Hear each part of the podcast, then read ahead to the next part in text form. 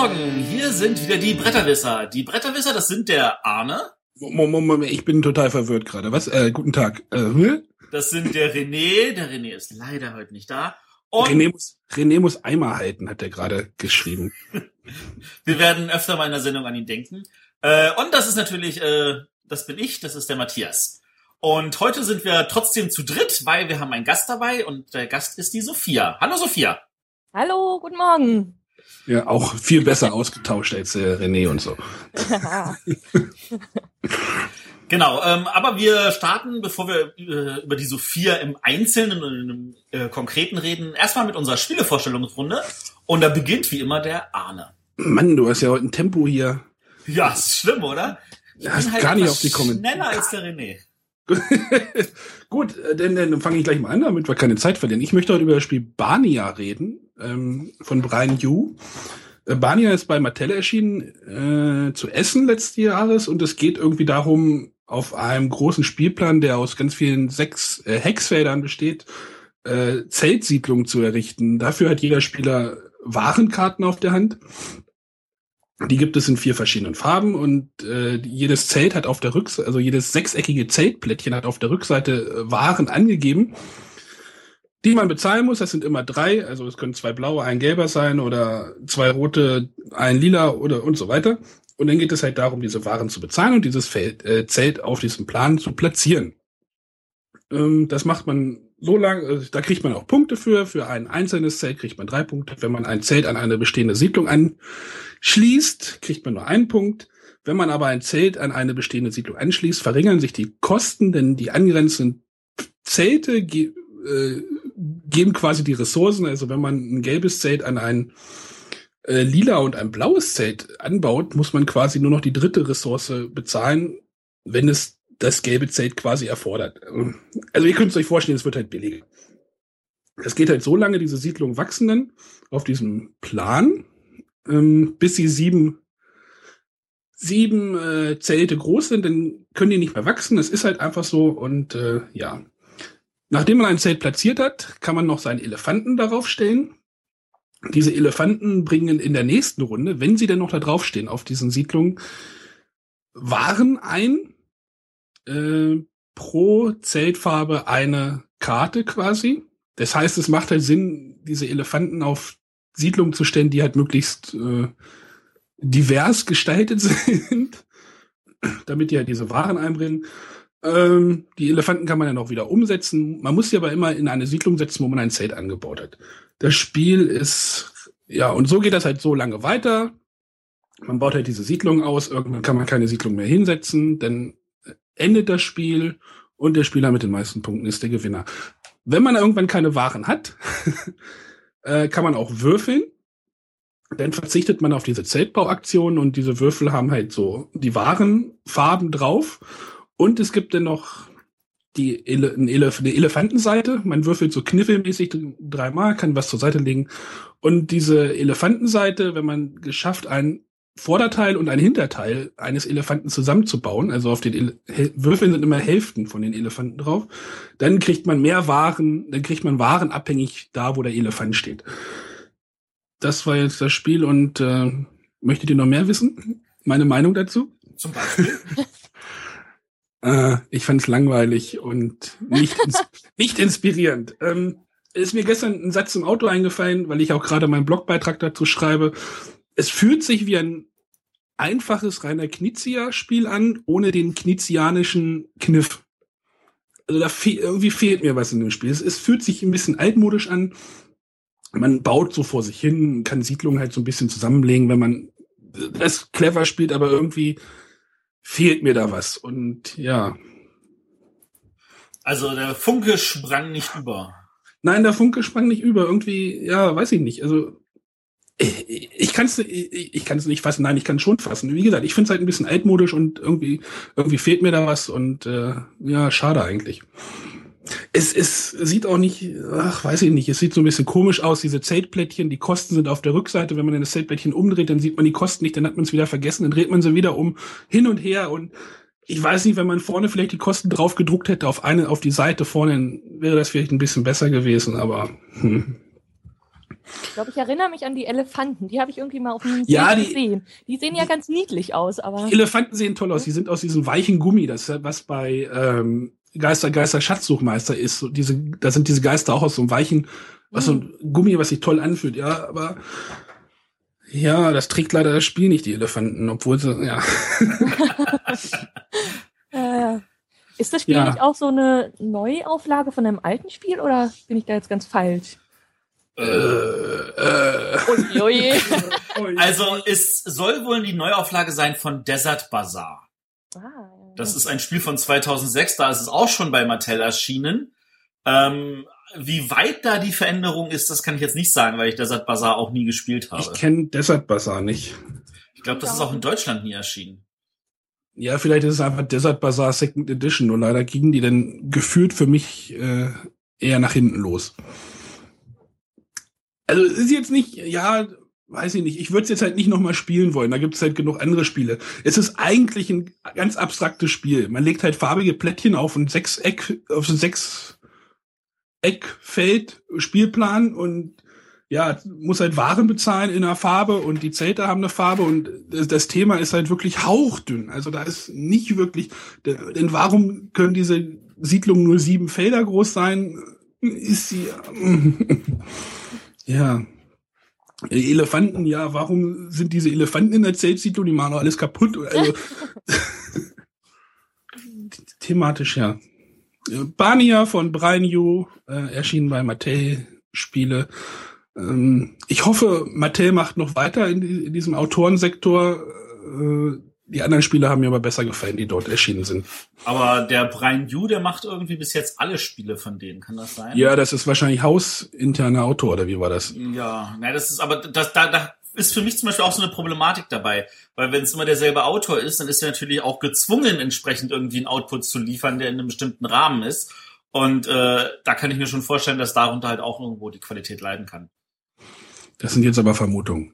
Das sind Vermutungen, aber ähm, ja, ich meine, wenn er schon also nach einem Jahr, wo er zwei schöne Spiele hatte, dann also ein Spiel rausbringt, was ein altes in einer Neuauflage ist, ähm, ja, es, es wirkt halt nicht schön.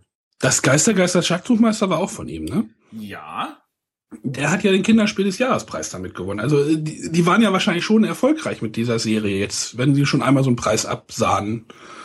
Äh, Das Geister Geister ist natürlich eine andere Zielgruppe jetzt und dieses Barnia ist dann ja doch schon ein bisschen mehr was für Familien. Aber ja,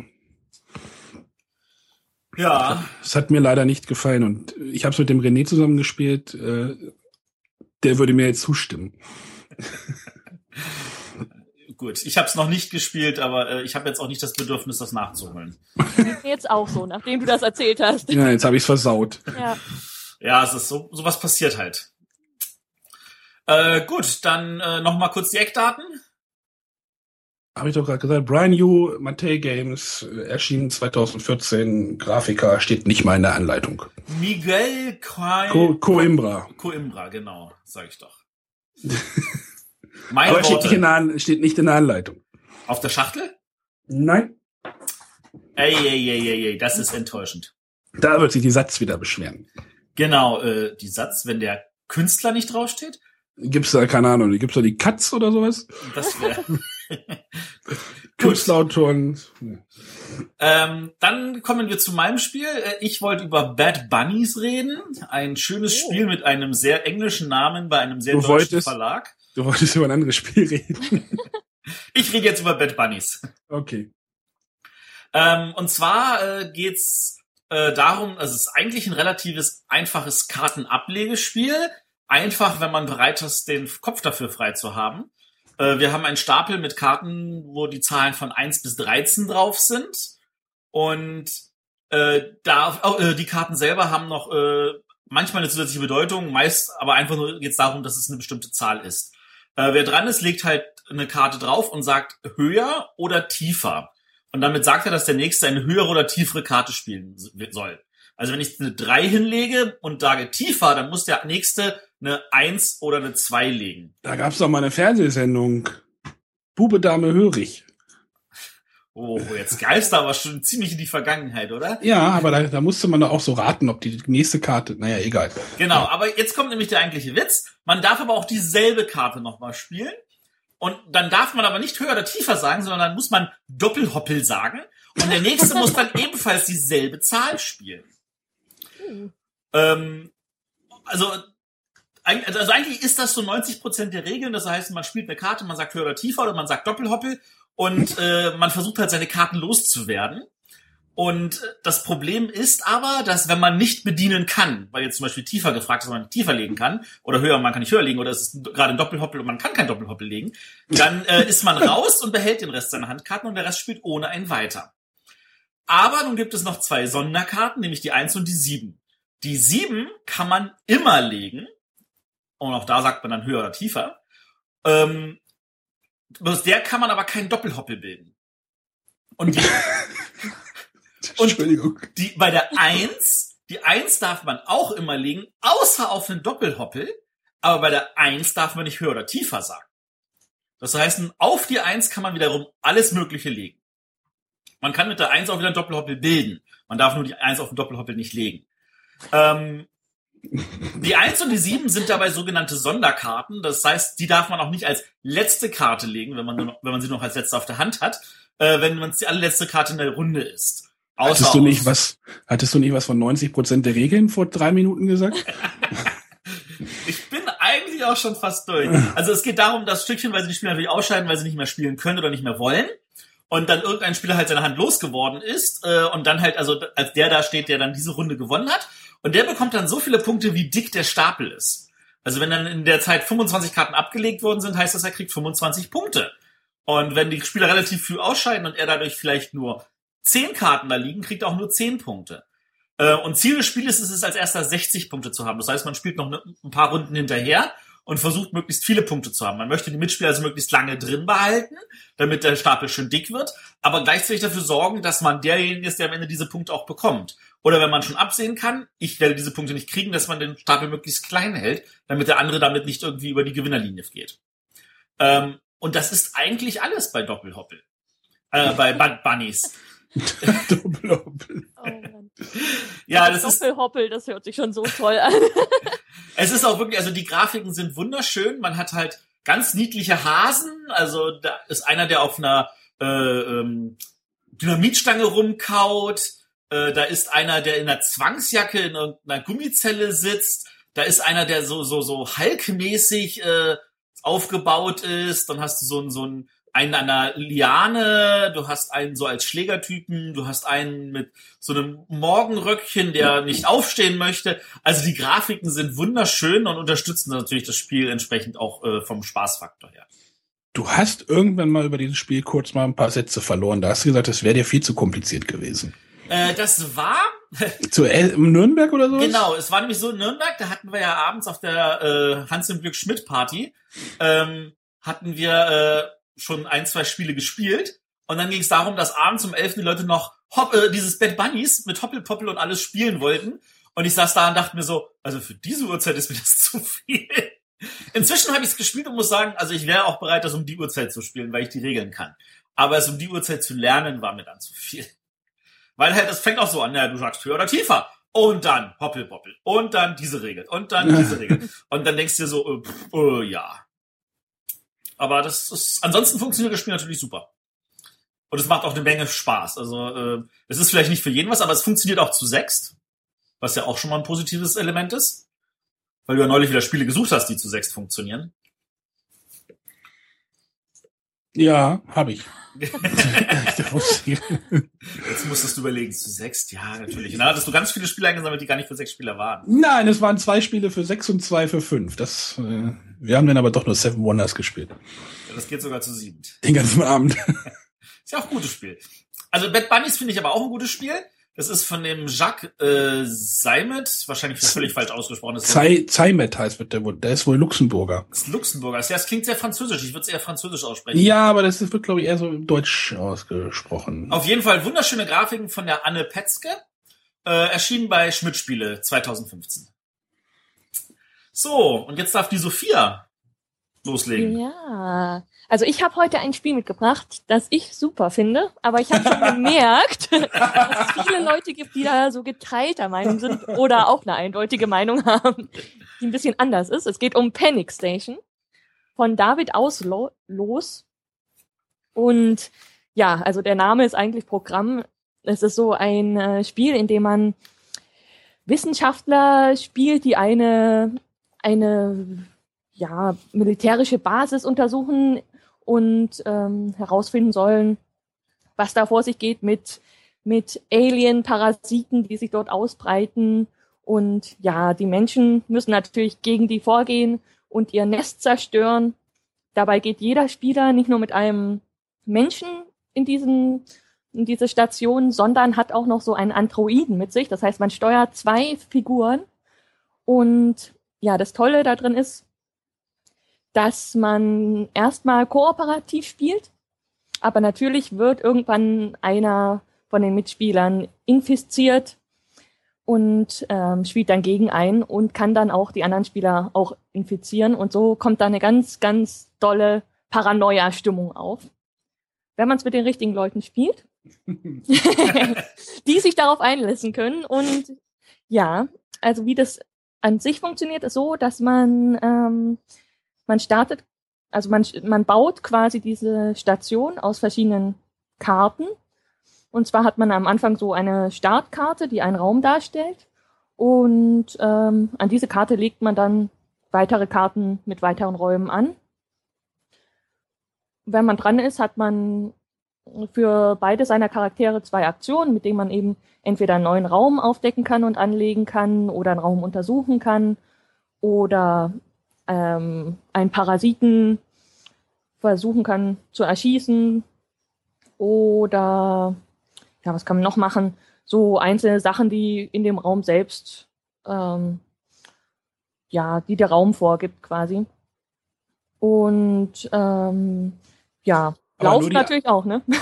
nur die Androiden konnten schießen, oder wie war das, ne? Genau, schießen können nur die Androiden, während die Menschen einen Flammenwerfer haben, den sie eigentlich nur ganz am Schluss vom Spiel mal benutzen können, wenn sie nämlich das, ähm, das Alien-Nest gefunden haben und genug Benzinkanister dabei haben, um diesen Flammenwerfer ähm, zu benutzen, um dann dieses Nest zu, zu zerstören. Genau. Also schießen können nur die Androiden. Ähm, naja, das Schöne ist, man bewegt sich dadurch durch diese Station und ähm, hat eine gewisse Anzahl an Handkarten auf der Hand. Da zu Beginn hat jeder auch, ähm, ich glaube, drei sind das Infektionskarten oder je nach Spieleranzahl wahrscheinlich.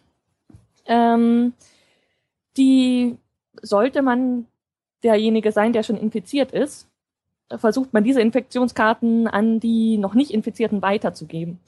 Und zwar muss man immer, wenn man mit einem anderen Spieler in einem Raum zusammensteht, eine Karte tauschen. Und wenn man da jetzt mhm. es schafft, ja, ja. Ja, ja, ja, ja, nein, geht weiter.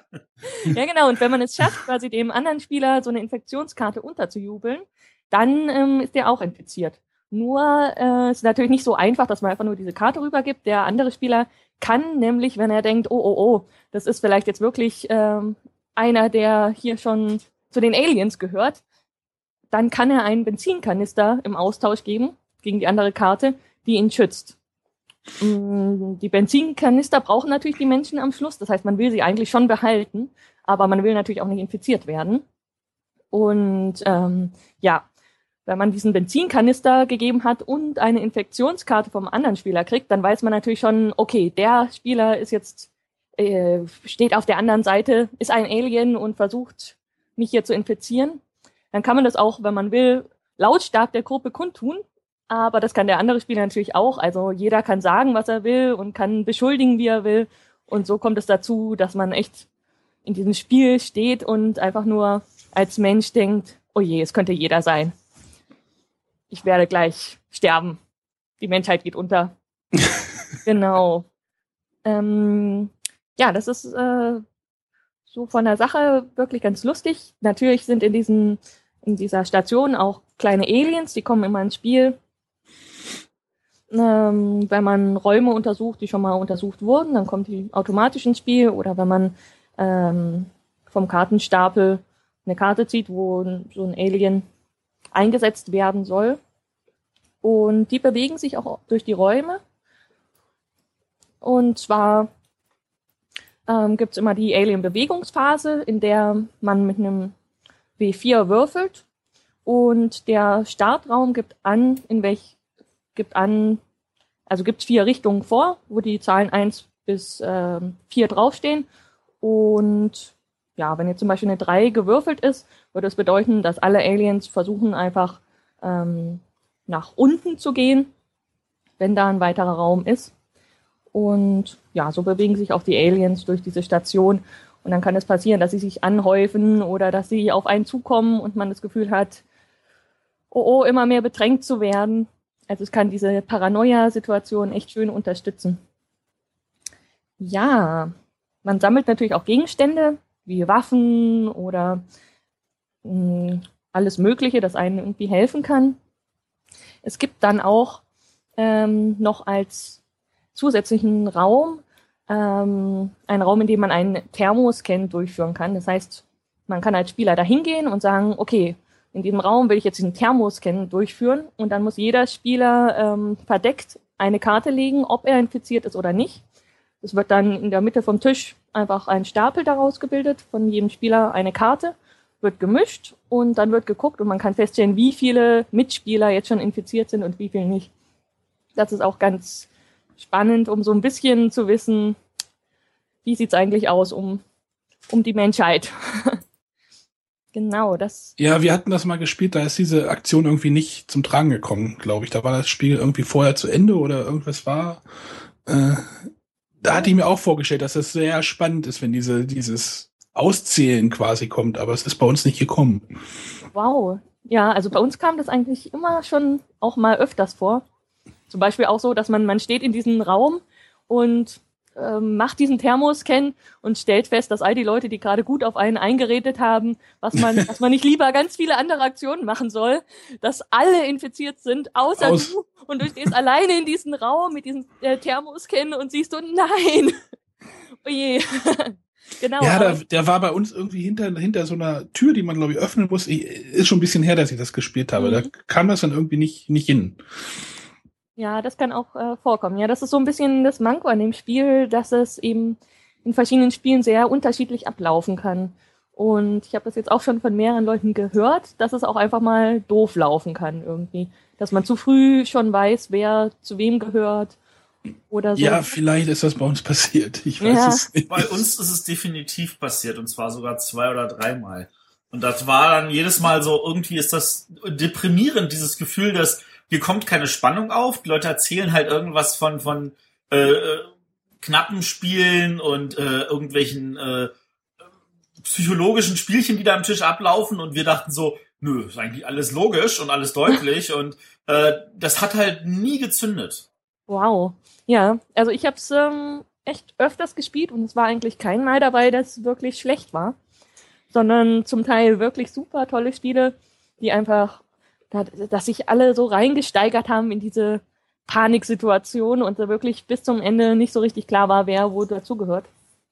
Ähm, ja, ist anscheinend. Also ich, ich finde, ich finde halt auch diese Paranoia kommt halt schon rüber, wenn man halt diese Karten tauscht und so dieses oh, ist der jetzt infiziert? Äh, geht das jetzt gut mit mir? Und das, das fand ich auch super spannend. Aber dieses, weiß ich nicht, dass diese manche Sachen halt nicht so triggern denn irgendwann. Mhm. Das könnte war für mich wohl ein Problem. Obwohl ich das Spiel auch super interessant finde, halt vom, von der ganzen Atmosphäre. Das ist halt so dieses The Thing, The Board Game oder sowas.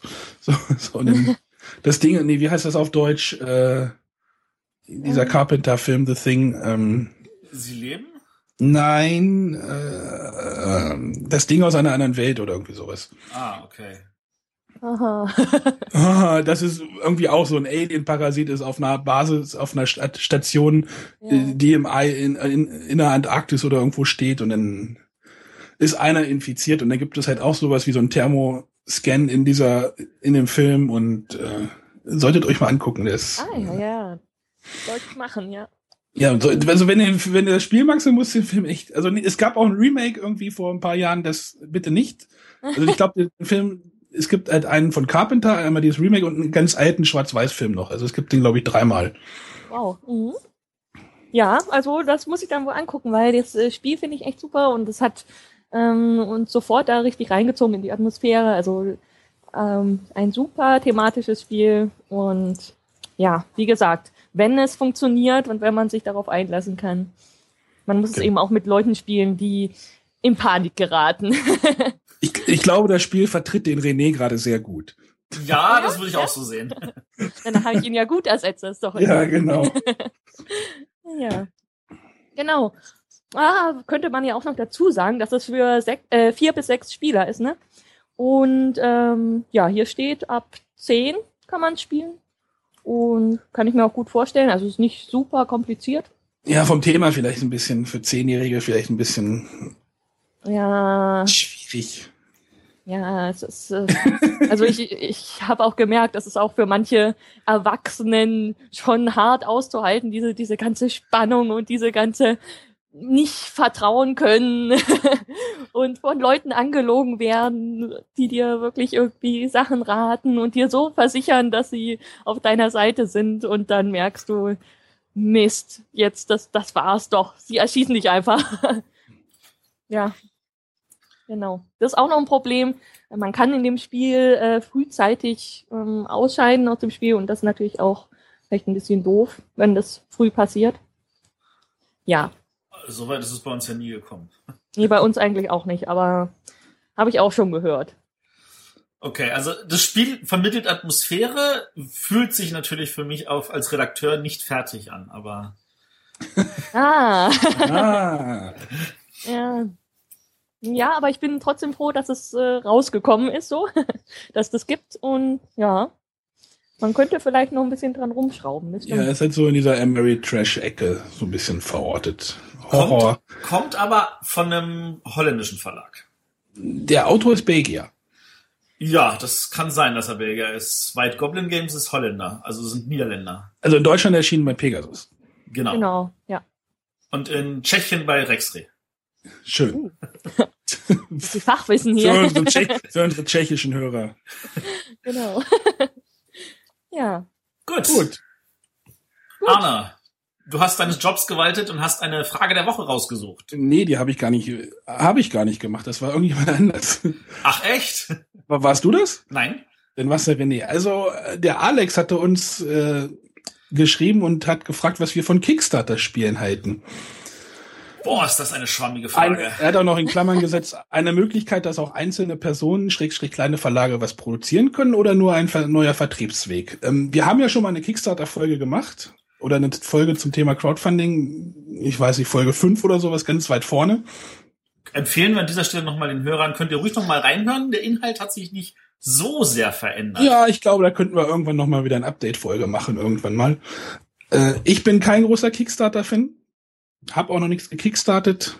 Ähm, halte mich da irgendwie so ein bisschen fern raus.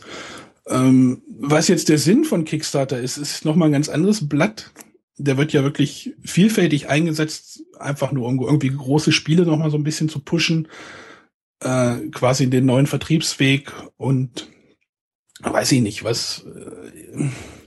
Äh, meine Meinung ist, wenn ein Kickstarter-Spiel erfolgreich ist, schauen sich das große Verlage an, die gehen dann da vielleicht noch mal ein bisschen drüber, redaktionell, wie Matthias ja auch gerade sagte, und ähm, also ich würde ich würd gerne in dieser Frage natürlich auch äh, jetzt gerade aktuell darauf eingehen, weil Kickstarter ja auch in Deutschland gestartet ist. Und in dem Zusammenhang hat ja nun auch äh, ein deutscher Verlag, nämlich in diesem Fall Pegasus, äh, auch gleich einen Kickstarter gestartet. Und für die ist das ein Vertriebsweg nach außen. Also äh, die haben ja äh, die Zwerge da auf Kickstarter gepackt, weil äh, sie haben das zwar hier in Deutschland, verkauft sich das sehr gut und sehr erfolgreich und sie haben ja auch äh, kleine Erweiterungen dazu gemacht. Aber in anderen Ländern haben halt die Verlage gesagt, naja, vom Thema her, das, das, das brauchen wir nicht. Von der Lizenz her funktioniert es nur in Deutschland und äh, es ist ansonsten langweilig und so und das wollen wir nicht. Und äh, da hat halt Pegasus gesagt, okay, dann können wir es auf diese Weise halt auch in andere Länder verkaufen, weil natürlich Kickstarter auch gerade ein Zugang für den amerikanischen Markt ist. Ähm, da kann man jetzt wieder drüber halten, was man will. Das ist aber an der Stelle natürlich für einen Verlag auch eine schöne Möglichkeit, was loszuwerden. Und äh, so wie es derzeit ist, ist es halt einfach in Amerika so, dass du an Kickstarter wenig vorbeikommt, weil es einfach das Marketinginstrument ist. Und äh, ein Händler fragt dich auch, aha, okay, und wann ist die Kickstarter-Kampagne? Weil das für ihn halt auch ein wichtiger Aspekt ist, wie viel Leute erfahren von dem Spiel, wie viel kann ich dadurch danach verkaufen. Ähm, ja. Und diese, diese Zwerge-Kickstarter ist ja sehr erfolgreich. Das war sehr erfolgreich, genau. Da gab es dann auch schöne Extras und so. Äh, und da muss ich nochmal sagen, also Extras sind dann natürlich so eine Sache, wenn die Kickstarter exklusiv sind, dann ist das natürlich total spannend und zieht vielleicht noch ein paar Leute extra. Es kann auch ein paar Leute total abschrecken, die sagen, also jetzt will ich das Spiel erst recht nicht mehr, weil ich kann ja nicht mehr alles kriegen, weil ja an den exklusiven Kram komme ich später nicht mehr ran. Und es nützt dann nicht zu sagen, ja, hättest mal mitgemacht, wenn die Leute das vorher nicht wussten, weil auch Kickstarter zu betreuen macht viel Arbeit und muss ganz viel kommuniziert werden, weil das ist zwar eine Plattform, aber die Plattform hilft dir dabei null. Ja, hat ja der so Johannes Sicher auch gesagt, dass es wirklich auch ein Fulltime-Job ist, so eine Crowdfunding-Kampagne. Da kommen wir nämlich zu der nächsten Folge. Wir hatten auch schon mal über Crowdfunding mit dem Johannes Sich geredet. War ein sehr netter äh, Kollege hier, der dann äh, davon erzählt hat, wie er auf Startnext seine Kampagne gemacht hat. Auch da empfehlen wir mal in unsere in unser Archiv zu gehen und sich die Folge mal anzuhören. Gut. Ähm, dann kommen wir jetzt mal zu unserem Hauptthema, zur Sophie. Sophia. Ja. Sophia, genau. Ja. Genau, genau. Erzähl Ja, mal ein bisschen was von dir. Von mir. Ähm, ja, ich bin Sophia, ich bin jetzt 30 Jahre alt geworden und ähm, Äh, Bin ich- 18 18. L? Mai. 18L? 18L. Was? 18L? 18L? 18L? Ich habe gelernt, Frauenalter misst man in 18 plus Buchstaben. Nein, nein, nein, nein, nein, ganz, ganz falsch. naja, nicht, dass sich jetzt die Midlife Crisis kommt oder so. da da habe ich noch 30 Jahre, denke ich nur. Super, das ist, das ist die richtige Einstellung. Das finde ich super. Genau. Ähm, ja, also ich bin genau, ich bin Brettspielautorin oder sagen wir mal angehende Brettspielautorin. Das heißt, ich habe noch kein Spiel veröffentlicht, aber habe jetzt äh, das Spieleautorenstipendium gewonnen, quasi in Göttingen. Und Genau, deswegen genau, bin ich ähm, auch hier. Vor ein paar Wochen, ich glaube vor zwei, wenn die Folge veröffentlicht wird, war das Spielautorentreffen in Göttingen. Und da waren die René, Matthias und ich wirklich alle drei vor Ort. Also René ist ja zu mir gekommen und wir haben dort auch ein bisschen was gemacht. Äh, Nochmal Dank an die Patreone, die das so ein bisschen finanziert haben. Und die Sophia hat dort ja gewonnen, den, das äh, Stipendium, und die haben wir dann gleich mal bequatscht. Genau. Wir wollten, wir wollten jetzt vor Ort keine Folge aufnehmen, da das so ein bisschen soundtechnisch so ein bisschen hm, schwierig ist. Deswegen haben wir sie gefragt, ob sie. Es war auch schwierig, irgendwie mit ihr an sich reden zu können, weil der Tisch war ja belagert. Naja, wir waren ja auch gleich nach der nach der Siegerehrung denn dort und äh, da wollten wir natürlich alle vorbeikommen und gratulieren und deswegen haben wir sie jetzt halt hier in die Sendung eingeladen und dann mal ein Genau. bisschen mehr Ruhe und Zeit zu haben. Ja, genau. Ja, ja, was wollt ihr denn noch über mich wissen? Also ich habe äh, davor habe ich Geowissenschaften studiert und habe das abgeschlossen und ähm, ja, das war letztes Jahr und seitdem habe ich versucht hauptsächlich an äh, meinen Prototypen zu arbeiten eigentlich, die ich dann in Göttingen eben vorzeigen wollte. Aber es ist ja nun nicht so, dass man sein sagt, oh, ich studiere jetzt mal Geowissenschaften, aber eigentlich will ich Spieleautor werden. Also, da muss Ja. Verdienen was like Geld passiert damit. sein. ja, ja, da ist schon, da ist schon was passiert. Das, äh, was passiert ist, ist eigentlich, dass ich wieder darauf gekommen bin, dass ähm, Brettspiele doch eigentlich richtig doll Spaß machen. Ich hatte das irgendwie über die Schulzeit so ein bisschen äh, vergessen oder ist in Vergessenheit geraten, während ich als Kind viel gespielt habe. Aber dann im Studium ist es plötzlich wieder aufgetaucht. Ich habe hier Spielegruppen kennengelernt und ähm, ja, da konnte ich gar nichts dagegen tun, dass ich sofort auch dran gedacht habe, was man eigentlich selbst für ein Spiel bauen könnte. Und ja, also das, das, da bin ich so ein bisschen besessen, glaube ich. Ist einfach passiert. ja, und das hat mich dann auch ähm, über die letzten Jahre vom Studium immer beschäftigt und ich habe Abgehalten. abgehalten. genau, also abgehalten und beschäftigt und ich habe einfach gemerkt, dass das wirklich was ist, wofür ich einfach brenne und Begeisterung habe und das Studium, ja, ja, Okay. genau. Was, was spielst du denn so privat? Oder was hast du? Oder wo, wo kann man dich verorten? spielemäßig? Man kann, ich glaube, man kann mich gar nicht so gut verorten, weil ich mag wirklich ganz viele unterschiedliche Spiele. Also ich mag, ich spiele irgendwelche hochkomplexen ähm, Denkspiele oder irgendwelche lustigen Partyspiele und eigentlich alles dazwischen, außer es ist langweilig. Ja, ich glaube, ich glaub, es ist einfacher zu sagen, äh, nenn uns mal drei Spiele, die dir nicht gefallen haben. Die mir nicht gefallen haben. Oh, Boah. die mir nicht gefallen haben. Das ist jetzt aber hart. Mm.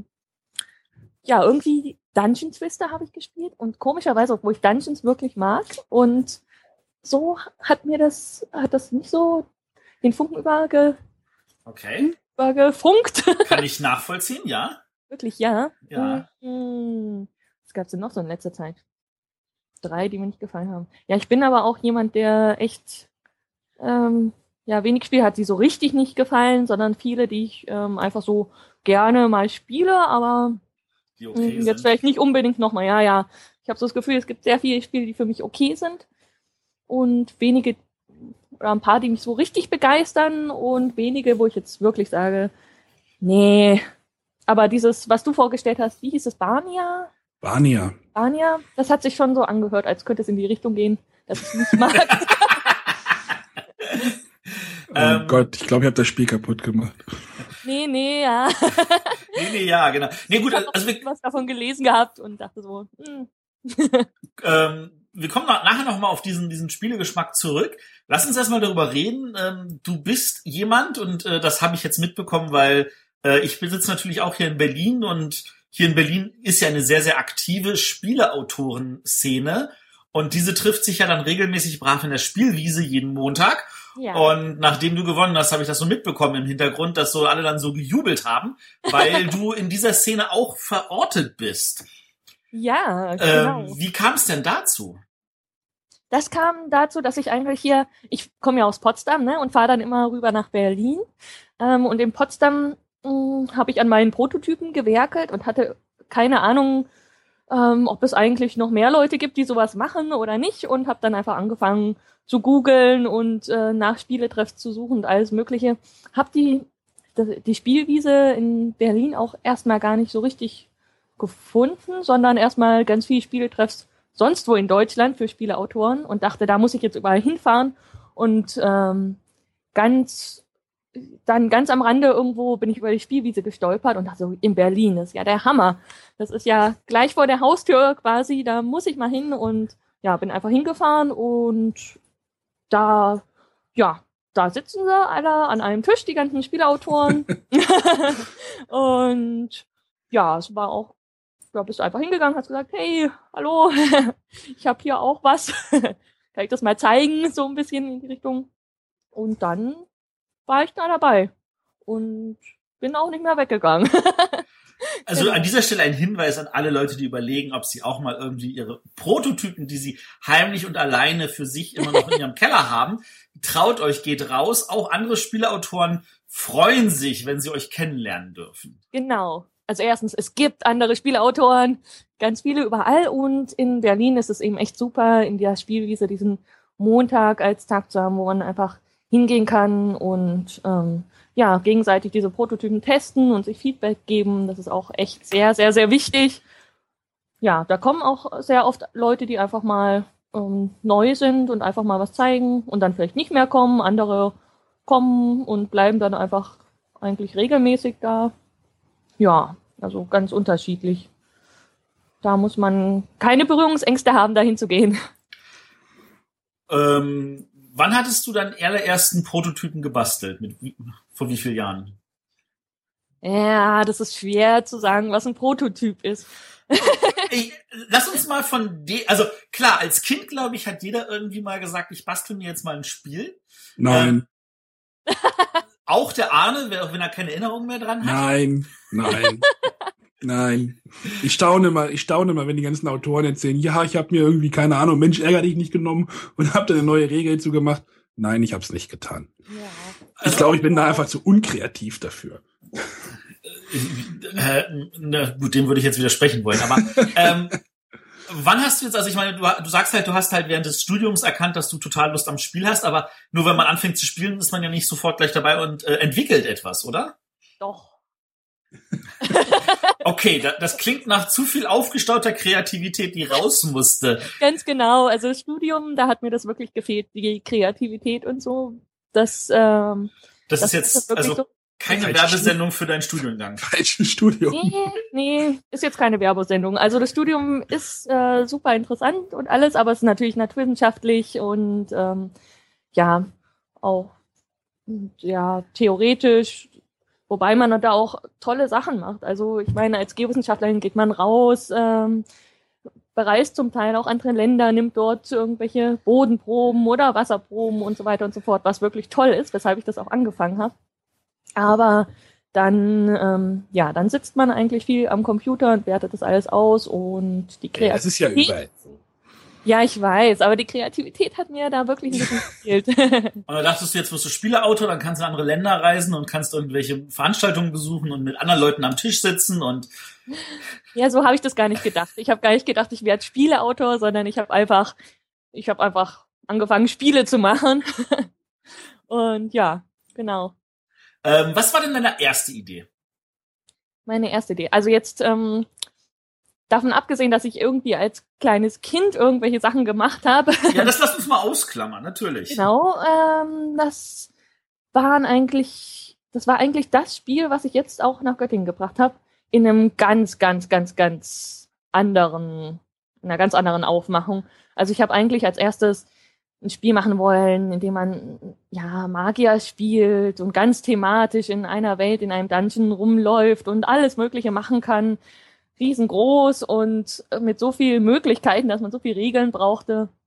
Ja, dass es erstmal fast unspielbar war, würde ich sagen. Und das hat mich dann auch wirklich jetzt ähm, Jahre gekostet, das einfach rauszufinden, dass man beim Spiel einfach auch reduzieren muss und quasi den Hauptmechanismus oder einfach so, so, so das Hauptaugenmerk auf eine Sache richten und die dann gut ausbauen. Ähm, ja, so dass es, dass es einfach spielbar wurde. das ist jetzt das Spiel Apocalypse Dämonicus, mit dem ich mich auch für den ähm, äh, Spielautorenstipendium beworben habe. Also dein großes. Mein großes, ja. Mein, mein, mein Lieblingsstück. Das ist, das Hat man gar nicht gemerkt. Überhaupt nicht. Das, das, das sah aber auch wirklich super aus. Also. Diese Sophia hat es uns erklärt und äh, es ist schon ein großes Spiel, oder? Ja, es ist ein, es ist ein großes Spiel. Es ist ein großartiges Spiel, wobei es auch wirklich ähm, einfach so eine Zielgruppe braucht, die, die jetzt, ja, ich würde sagen, zwei Drittel oder noch mehr der Leute können damit nichts anfangen, aber wenn es auf die richtigen Leute stößt, dann sind die zum Teil wirklich sehr, sehr begeistert und das ist schon mal toll. Ich glaube, ich wäre nicht Zielgruppe für das große Spiel. ich bin mir ziemlich sicher, René ist Zielgruppe. er war ja auch schon sehr angetan. Also, also der, bei ihm hat man die Augen blinken sehen. Sophia hat uns das Spiel halt erklärt, schon mal in groben Zügen und äh, ja, damit, damit wir ungefähr wissen, worum es da auch ging in dem Spiel. Genau. ähm, okay, also du, du, ähm, du hast schon so einen kleinen Fantasy-Touch, du hast auch gerade für einen Dungeon Twister erwähnt. Ähm, mhm. Hast du dich auch mal an, sage ich jetzt mal, Rollenspielen oder Tabletops oder anderen Sachen probiert? Tabletops. Also Tabletops eher weniger, ähm, aber so Pen-Paper-Rollenspiele schon. Aber auch erst äh, während dem Studium. Ich hatte davon nie was gehört und dann plötzlich hat sich so diese ganze Welt eröffnet von Pen-Paper-Rollenspielen und ich dachte so, wow, das ist ja echt das ist ja echt abgefahren. Da setzt man sich einfach mit Leuten hin und ähm, einer erzählt eine Geschichte und das sind wirklich, alle stellen sich so auf, auf die gleiche Fantasiewelt ein und schaffen es wirklich, dass sie, dass sie da einfach nur durch Reden und Beschreiben in diese Welt hineingesogen werden. Das fand ich echt sehr, sehr faszinierend und das hat mich auch, mh, hm, ja, das wollte ich auch eigentlich in Spielen auch so ein bisschen mit einbauen, dass man wirklich immer das Gefühl hat, man ist jetzt in dieser Welt. Aber an Rollenspielen wolltest du dich jetzt nicht vertun. Nein. Nein. Nee, nee. nee. Wo, wo ist denn da der Unterschied? Oh, der Unterschied ist, dass du bei einem Rollenspiel ein deutlich äh, loseres Regelsystem hast und deutlich mehr kreative Freiheit rauslassen kannst. Ah, siehst du, das ist wieder mein Unkenntnis hier. Aber kreative Freiheit, aber nicht, vielleicht nicht so ganz, vielleicht auch beim Entwickeln, aber die Regeln müssen schon klar sein. Aber die, die spielen, sind dann sehr frei, das stimmt. Genau.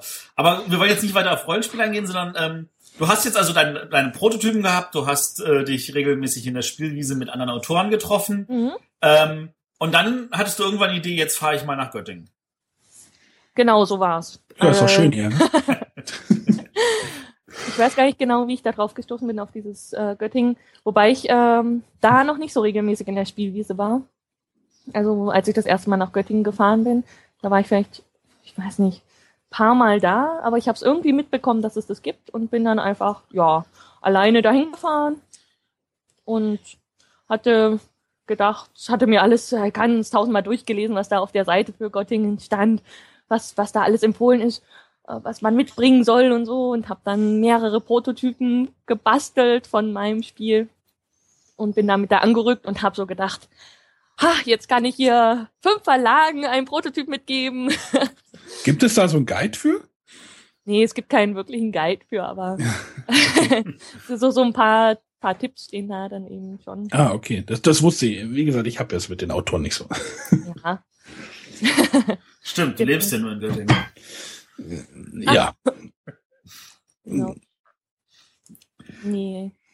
Ja, da steht dann so, äh, macht kleine Übersichtszettel oder so, die sich Leute mitnehmen können. Oh ja, das haben, also René und ich haben, haben auch gemerkt, wenn da so ein Übersichtszettel ist, dann, wir haben uns ja auch mehrere Spiele angeguckt, dann macht man einfach ein Bild irgendwie von dem Übersichtszettel, dann kann man das Spiel auch nochmal wieder jemandem zuordnen, als wenn man da irgendwie, ja, sich zehn Prototypen irgendwie anguckt und die dann Ja, irgendwann ja. ineinander verschwimmen, wer wer war. Und Genau, ja. Und wie war dann jetzt die Erfahrung das erste Mal Göttingen? Mm, ähm, also ich fand es großartig, einfach nur, weil ich ganz, ganz, ganz viele Leute kennengelernt habe und von der Atmosphäre total begeistert war, dass einfach ähm, ja diese ganzen anderen Spieleautoren, die ja auch so diese Begeisterung haben wie ich ähm, und ja, ich hatte natürlich auch Befürchtungen, als ich da erst hingekommen bin und dachte so, oh, ich habe jetzt hier meine super tolle Spieleidee und jetzt zeige ich die anderen Leuten, nicht, dass die dann geklaut wird und so, also alles solche Sachen. Und dann war ich da und habe einfach gemerkt, da hat einfach jeder so sein Baby als Prototyp und ähm, alle geben sich gegenseitig Tipps und es ist eigentlich so eine ganz ähm, ja tolle Gemeinschaft auch unter den Spieleautoren. So habe ich es erfahren. genau. An dieser Stelle Aber- auch nochmal kurzer Hinweis für alle, die Angst haben, dass ihre Ideen geklaut werden. Es gibt viele Ideen da draußen und keiner will die klauen, weil das macht dann Arbeit.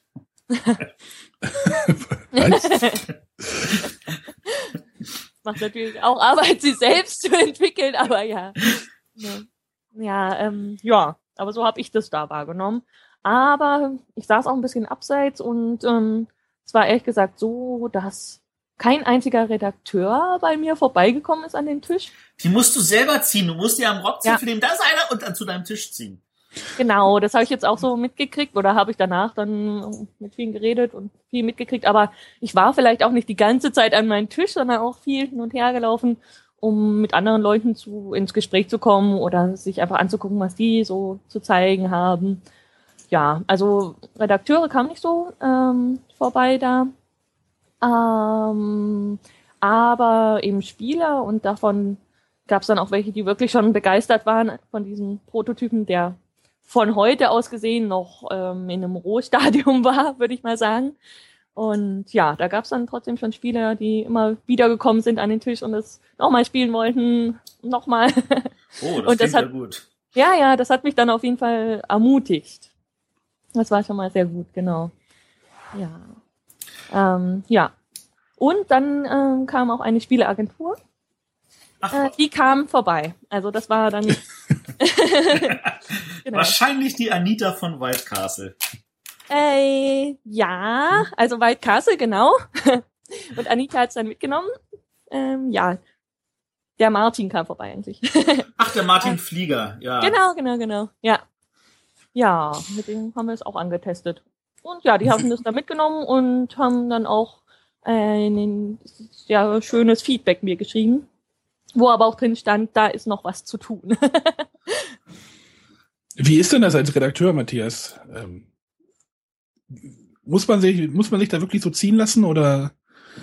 Ähm, also sagen wir mal so, äh, für mich als Redakteur war es so, ich gab Leute, die haben mir vorher gesagt, du, ich hätte gern einen Termin, weil sie genau wissen, dass dann gesichert ist, dass ein, wenigstens ein Redakteur bei ihnen am, am, auftaucht. Wobei ich auch Kollegen kenne, die, die lassen, machen keine Termine mehr, weil das für sie auch zu stressig ist, dann von einem zum nächsten zu rennen.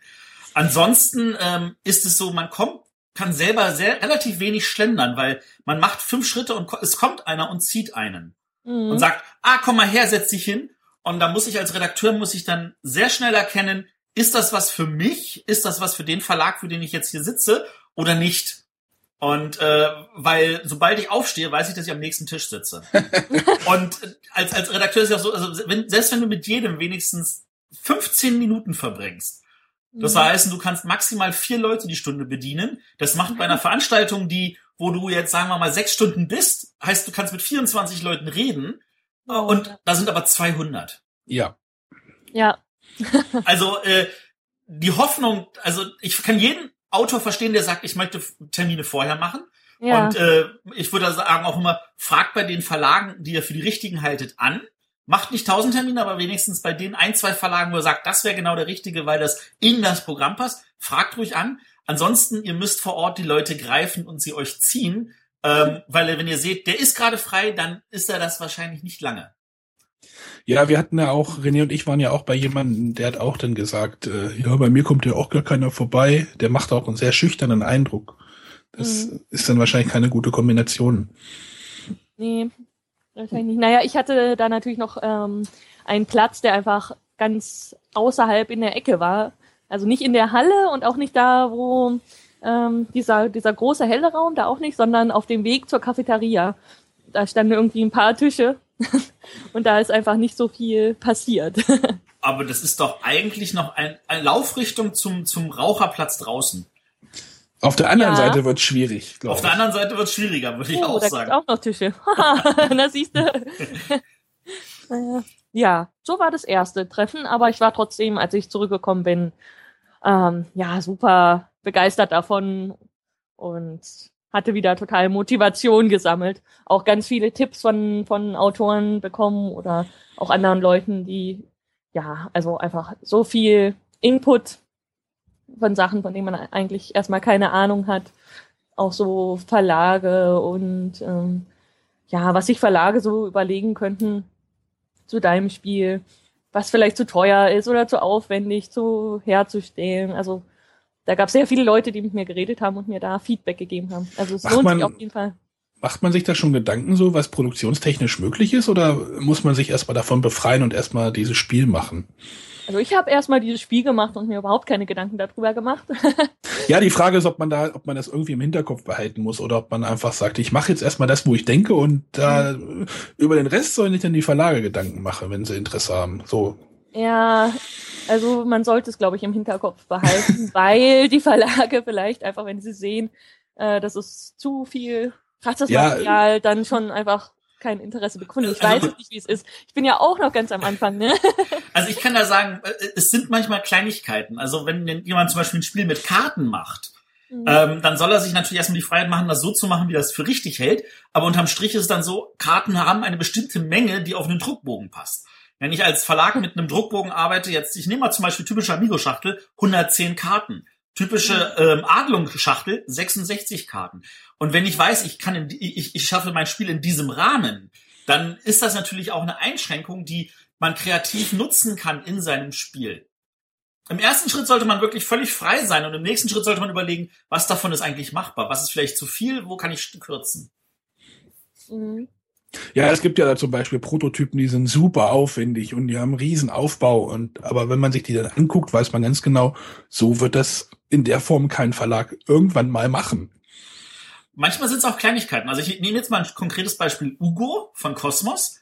Mhm. Ähm, das gab, das erschien ja zwei Jahre früher schon bei äh, dem, einem holländischen Verlag. Und der hat äh, ja so ein schönes Spielbrett dabei gehabt, wo man die Karten abgelegt hat. Entsprechend war die Schachtel groß. Und Cosmos hat einfach überlegt, wir haben hier so und so viele Karten. Wir haben das Spielbrett einfach rausgenommen und stattdessen so, so, so kleine Querkarten gehabt, wo man das ablegen kann. Und das hat genauso funktioniert. Und auf einmal hat man, man spart sich das Spielbrett, man spart sich äh, andere Sachen. Es funktioniert alles auch in einer kleineren Schachtel, man kann es günstiger produzieren. Das ist dann etwas, wo der, aber der Verlag das Auge drauf hat und wo der Verlag sagen kann, hier, wir können das und das machen. Also da, da muss man sich als, als Autor sollte man vielleicht ein bisschen einen Blick drauf haben, aber man muss das nicht alles im Kopf haben. Mhm. Entscheidend ist, dass das Spiel nämlich gut ist. Richtig. Richtig. Und da hast du ja nun scheinbar auch ein paar gute gehabt. Ähm, wie kamst du auf die Idee, dich jetzt dann dieses Jahr zu bewerben? Das kam ich eigentlich schon, ähm, als ich das erste Mal in Göttingen war, habe ich mitgekriegt, oh, aha, man könnte sich bewerben. Oder schon nicht als ich da war, sondern als ich mich dafür angemeldet habe, habe ich gesehen, man kann sich bewerben, aber man muss zwei Spiele haben. Und das hatte ich da noch nicht. Dachte so, wow, das wäre das wäre super. Das hört sich so toll an, hier Autorenstipendium und dann Praktika und all das, was da so dranhängt. Und ja, da ist die Idee aufgekommen und dann, ähm, ja, zwei Jahre später war mir eigentlich schon klar, dass ich das machen will. Also ich habe eigentlich schon, ähm, ja, ein Jahr war ich ja nicht da dazwischen und habe das wirklich, mh, Wahrscheinlich kam sowas wie das echte Leben mit dem Studium dazwischen. ja, ja, ja, die Masterarbeit war da gerade so an einem Punkt, wo man sehr, sehr viel Energie dafür aufwenden musste. Mm, Und ja, aber da wusste ich schon, ich will mich dafür bewerben und ich will jetzt auch so ein bisschen gezielt darauf hinarbeiten, dass ich eben zwei Prototypen richtig gut fertig kriege. Und ähm, ja, im Endeffekt habe ich dann aber vier ganze Prototypen Ich, mitgenommen. ich, ich wollte es gerade sagen, es waren noch aber mehr wie zwei da, die du Genau. auf den Tisch gestellt hast. Auf dem Tisch ist gut. Sie hat ja einen extra Tisch dabei, den sie auf den Tisch gestellt hat. Perfekt Ja, Das, das, das war sehr interessant, weil das wirkte sehr vorbereitet. Das war super. natürlich. Ich sag mal, ich habe mich vorbereitet. könnt's ja mal kurz erklären. Also Sophia hat uns halt dieses äh, äh, Necronomic, ich vergesse den Namen immer. Apokalypse. Ja. Genau, ein großes Apokalypse Spiel. Dämonicus. Genau, und dann, äh, dann Goblin Goldrush. Sehr das gut, sehr gut. Goblin Goldrush daneben. Das hat mich total geflasht. Ich fand das total cool, das Spiel. Und dann, und dann meinte sie, ach, ich habe hier aber auch noch zwei andere Spiele und holte ein, noch mal ein Brett, was unten Füße hatte und stellte es auf den Tisch mit drauf. Und dann, hier habe ich noch zwei andere. Das ist das. Da habe ich jetzt den Namen auch nicht mehr im Kopf. Äh, aber es war dann wirklich sehr viel Spiel auf einmal auf den Tisch. Ja, das stimmt. Ja, ja, genau. Ja, ich habe mir natürlich davor überlegt, so, oh, ich habe diese zwei großen Spiele, die wirklich den Tisch schon komplett ausfüllen. Aber meine zwei anderen will ich auch unbedingt zeigen. Und dann habe ich diesen kleinen Mini-Tisch da einfach noch mitgebracht. Kann man super über alles draufstellen. genau. Ähm, mir, ist, mir ist aufgefallen, dass diese vier Spiele, die du da hattest, Mhm. tatsächlich auch sehr vier verschiedene Spiele waren. Das war ja, also es ist jetzt nicht so, dass du sagtest, ich habe jetzt hier in dieser Richtung jetzt dein äh, Diabolicus, das war ja nun sehr, sehr, ich sag jetzt mal FFG-like. Und die anderen drei Spiele waren dann nochmal in drei ganz andere Richtungen. Ja, Ähm, das stimmt, ja. wie, wie kam, wie, also ich meine, das ist ja nun gerade, also für neuen Autoren ist das etwas, was man nicht unbedingt erwarten kann. Wie kam es denn dazu? Ja, ist einfach so, dass ich, ähm, ja, ich glaube, ich fände es langweilig, das Gleiche nochmal zu machen. Also das sind drei oder vier ganz unterschiedliche. Das Stimmen. kannst du mal ein paar Autoren mal so weitergeben. Ja, wer weiß, was noch passiert. So, vielleicht äh, werde ich irgendwann auf einem hängen bleiben, aber nee, bisher ist es, fand ich es einfach ja ganz spannend, unterschiedliche Sachen auszuprobieren und ja, auch für unterschiedliche Zielgruppen. Mm, wobei schon viel Spieler da eher angesprochen werden von meinen Spielen, von den meisten oder von den großen. Mm, ja, ich weiß nicht, wie es dazu gekommen ist. Ich habe einfach Ideen und die sind anders. Und wenn ich ja, wenn ich zu einer Sache mehrere Ideen habe, dann versuche ich einfach die beste davon rauszusuchen und dann ein Spiel daraus zu machen und nicht, nicht drei Spiele. Aber das kann sich wirklich ja noch ändern. Ich, ja, wer weiß. Ähm, nun hattest du ja natürlich auch Verlagsvertreter bei dir am Stand, weil die Mhm. Verlagsvertreter natürlich auch gerne sich ähm, das angucken, was die äh, Bewerber dorthin bringen. Äh, was hast du dort für Feedback bekommen? Oh, ganz, ganz unterschiedliches. Aber ja, also erstmal war es wirklich überwältigend, dass ich plötzlich, ähm, als ich nominiert war, es werden ja fünf Leute nominiert am Samstag. Das Treffen geht über Samstag und Sonntag und ähm, ja, samstags morgens fünf Leute wurden nominiert und die wurden dann schon an spezielle Plätze gesetzt und Da da, kamen eigentlich die Redakteure wirklich Da- sehr, sehr viele hin. Da hast du dann aber auch einen sehr prominenten Platz. Ja, genau. Da hat man dann einen super Platz. Also das wird tatsächlich erst Samstag früh entschieden? Genau, das, das ja. war mir jetzt neu. Also ich dachte, dass das wissen die Leute schon ein paar Tage früher. Nee, nee, nee, das war ganz spannend. Also Samstagmorgens war wirklich, oh, das war wirklich äh, sehr, sehr, sehr spannend. Da wurde man nach oben in so einem Raum geführt und es wurde erstmal gesagt, äh, was die Kriterien waren und alles Mögliche und alle saßen da, die sich beworben hatten. Ja, und dann wurden die fünf Namen vorgelesen. Wow, das war wirklich. Wie viele Leute hatten sich denn beworben? Also, ja, zehn waren es. Ich glaube zehn. Zehn hatten Genau. sie gesagt, Mhm. ja. Zehn, also die Hälfte. Ui, das ist aber trotzdem. In die Hälfte reinzukommen, ist immer so eine Aufgabe. Ja, also das war schon wirklich spannend. Und dann hatte man das Gefühl, wow, okay, ich habe hier wirklich einen wichtigen Schritt geschafft, nominiert und dann sitzt du an diesen Tischen und es interessieren sich schon wirklich sehr viele ähm, ja, Leute für einen und Redakteure kamen vorbei, ja, da ganz unterschiedlich. Also ähm, viele haben einfach geguckt oder gleich gesehen, diese großen Spiele, das äh, passt gar nicht in unser Verlagsprogramm. Woraufhin du den zweiten Tisch aufgebaut hast. Genau, dann habe ich natürlich den zweiten Tisch hervorgeholt und ja, da kam ähm, schon positive, äh, positives Feedback oder ja, genau, manchmal auch so was wie zum Beispiel den Goblin Gold Rush. Ähm, ja, die Mechanik gefällt voll gut, aber sie würden es lieber in einem einfacheren Spiel verpacken, dass ich das mal probieren könnte. Mm, sowas eben, ja.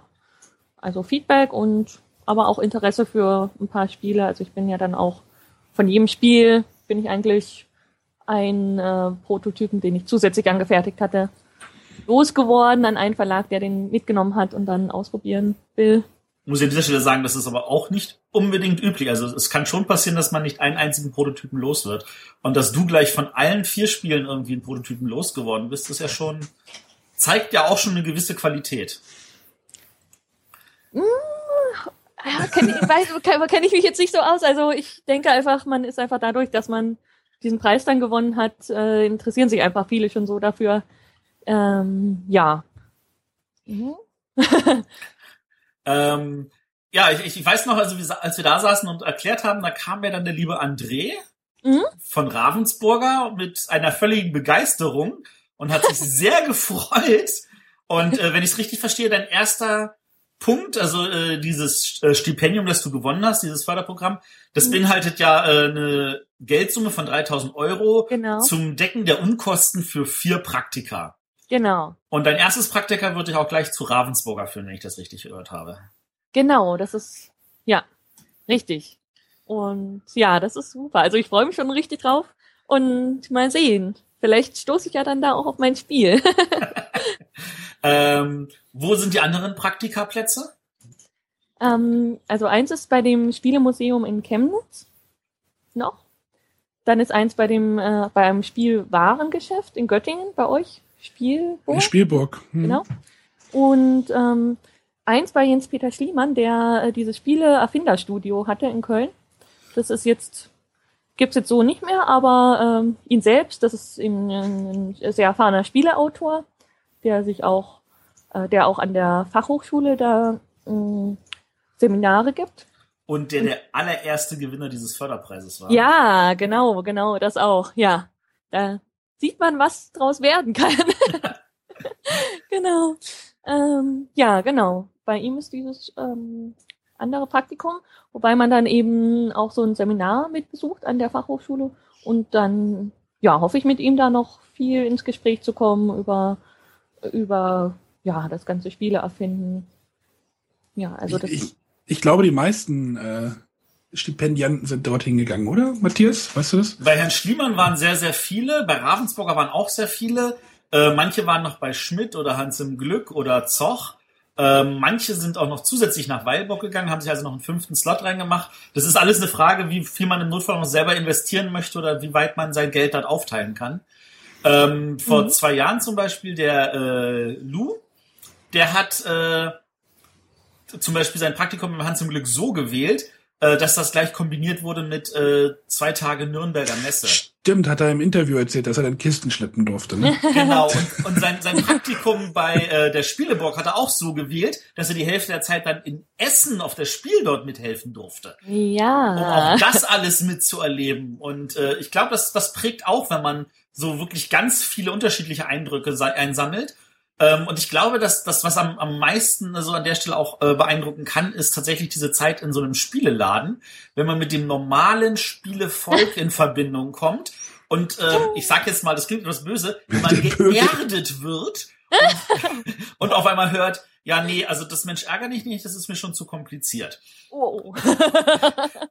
Also sowas ja, in der Richtung. Ja, ich weiß, was du meinst. Ja, ja. Deswegen genau. finde ich dieses Konzept dieses Stipendiums ja auch so interessant, weil das ja wirklich diese ganzen Bereiche alle abdeckt oder wirklich ja. viel davon abdeckt, wirklich von der Herstellung oder ja von der Planung, redaktionellen Planung bis zum wirklich Verkauf des Produktes. Genau, ja. Nee, das ist, äh, hört sich einfach richtig super an und ich freue mich auch auf wirklich jeden Teil davon. Ähm, ja, das ja, das stimmt. Aber hier wegen Essen, ähm, da bin ich ja sowieso schon mit der Lookout und helfe da am Stand. Ach. mit dem Stefan. Ja. Unter anderem, genau. Ja, Kisten schleppen auch und Spiele erklären, ne, Erklärbär. Erklärbär. Hm. Erklärbär, gut. Also da hast du natürlich Essenerfahrung schon gesammelt, dann kannst genau. du den Spielburgtermin anders setzen. Ähm, das ist aber auch gut, äh, dass, dass man also als Erklärer auf so, solchen Veranstaltungen, da lernt man natürlich auch, äh, wie bestimmte Sachen funktionieren und wie bestimmte Sachen vielleicht auch nicht funktionieren. Genau, ja. Also es ist einfach, wo auch immer man ist, man kriegt so viel mit. und das hilft einen alles weiter, ja. Ähm, gut, äh, ich glaube, ich bin mit den meisten Fragen durch. Ähm, diese Spielwiese. Ja. Wie viele, wie viele Autoren sind denn da und äh, wie, wie ähm, sage ich das denn? Kreativ ist das denn da? Oder was kommt da? Da wird wahrscheinlich so ein Spiel dann richtig auseinandergenommen, oder? Ja, das kann man so schon sagen, wobei, also es wird schon immer versucht, nett zu sein und sachlich, aber es ist natürlich auch einfach das Wichtigste, dass man, dass man die Fehler aufzeigt und nicht irgendwie das Spiel lobt. Ja, das stimmt. Ich, ich habe so äh, René gesagt, als wir auf die über diese Prototypen Sachen rübergegangen sind, äh, durch die Prototypen. Ich sage, ich könnte gar nicht diese Kritik irgendwie geben. Und wenn, wenn man Matthias irgendwie mal so hört, der geht da mit den Autoren richtig hart ins Gericht. Mhm. Ja, du musst das wahrscheinlich machen und äh, oder vielleicht ist das einfach deine professionelle Einstellung, Matthias. Ach ja.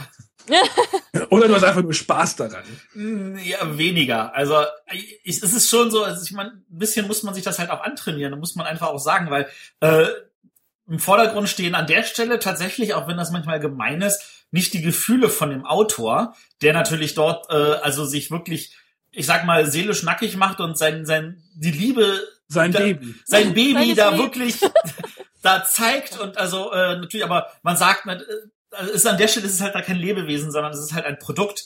Und äh, wenn man, wenn der Autor wirklich der, da was dran gelegen ist, dass es veröffentlicht wird, dann muss er damit leben, dass das natürlich äh, durch eine harte Schule muss und an der Stelle auch sagen muss, also das funktioniert nicht und das funktioniert nicht und das funktioniert nicht. Und wenn du das verbesserst, dann, dann wird aus diesem tollen Baby vielleicht sogar noch ein, ich sag jetzt mal, aus diesem für mich als Redakteur hässlichen Entlein ein schöner Schwan.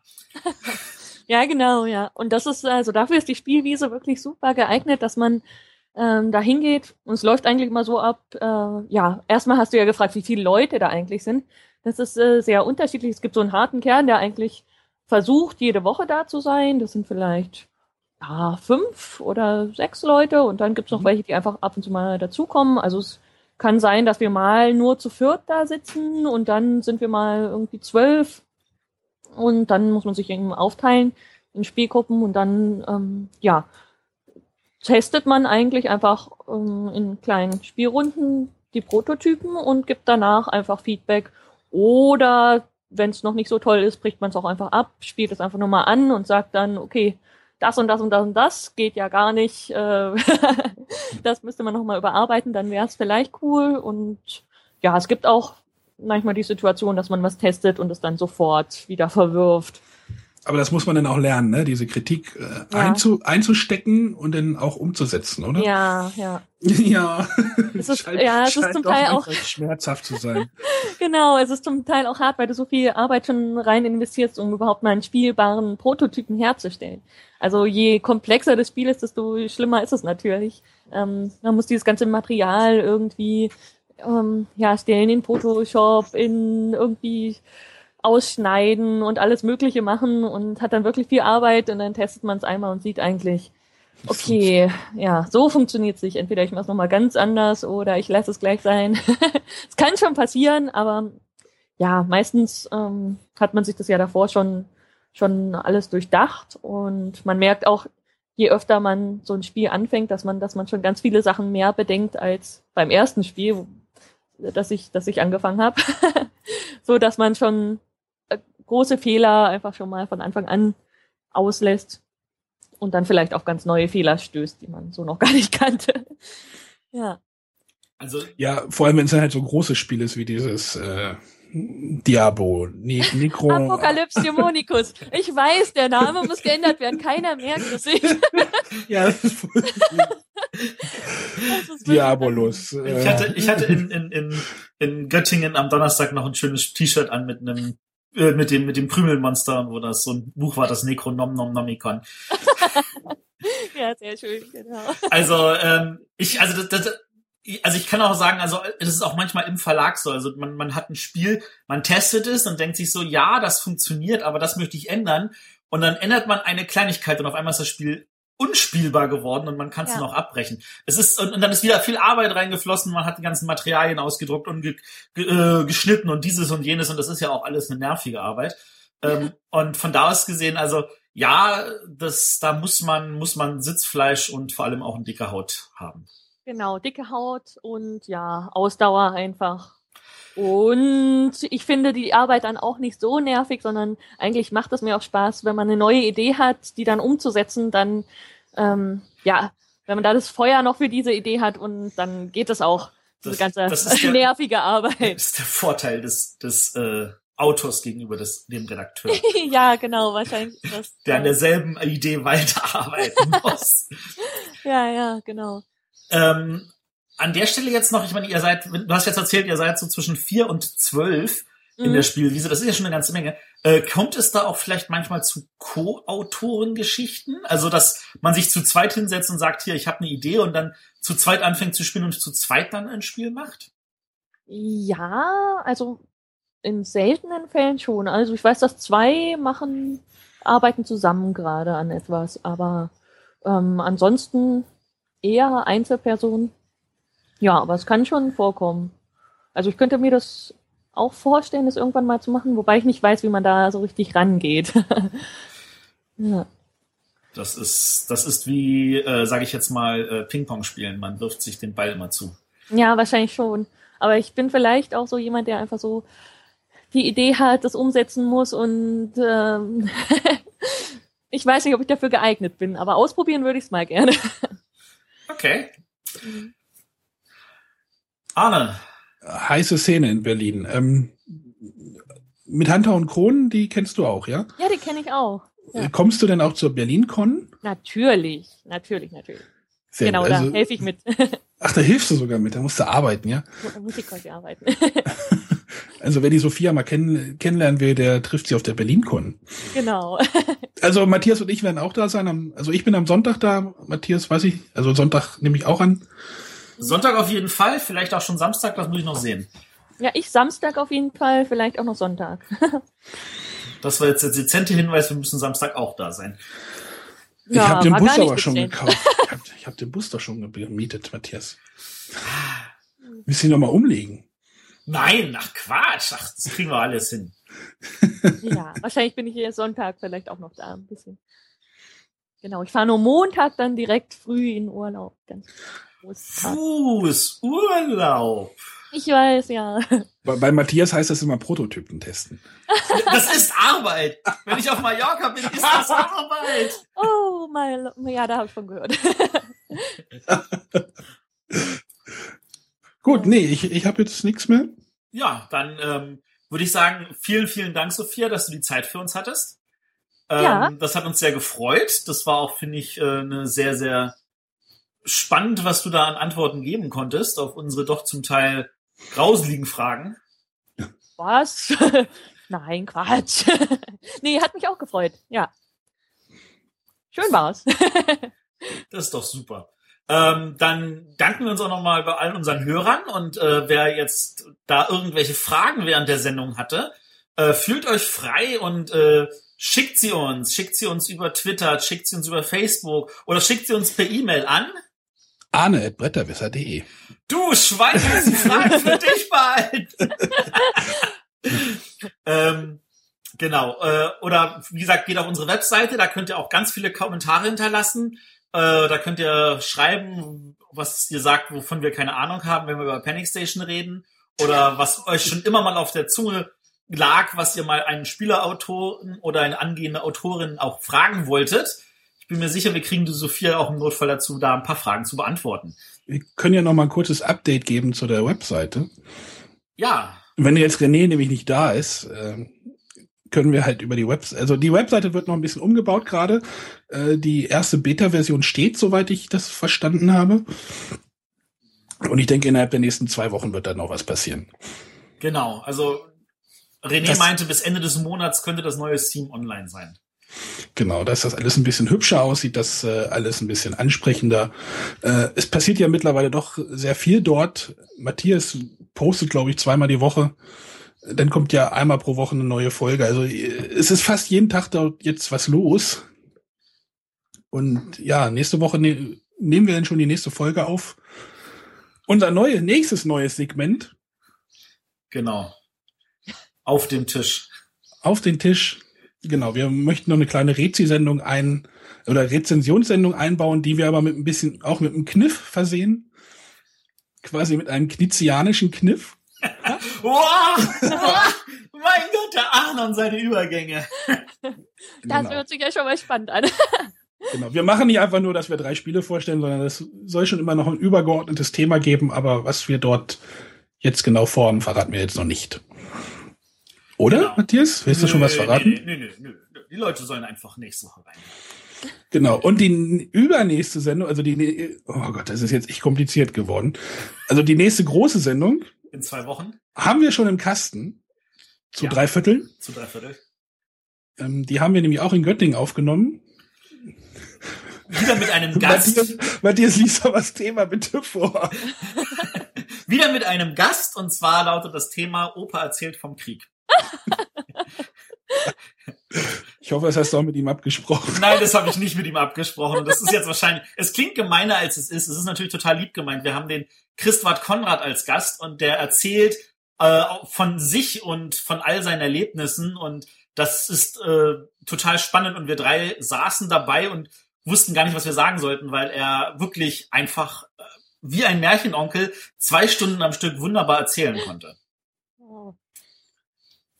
Ja, schneid euch schon mal an. Gut, dann Gut. Äh, an dieser Stelle nochmal vielen Dank, dass ihr uns so lange zugehört habt. Denkt dran, dass wir uns über jede Form von Feedback freuen.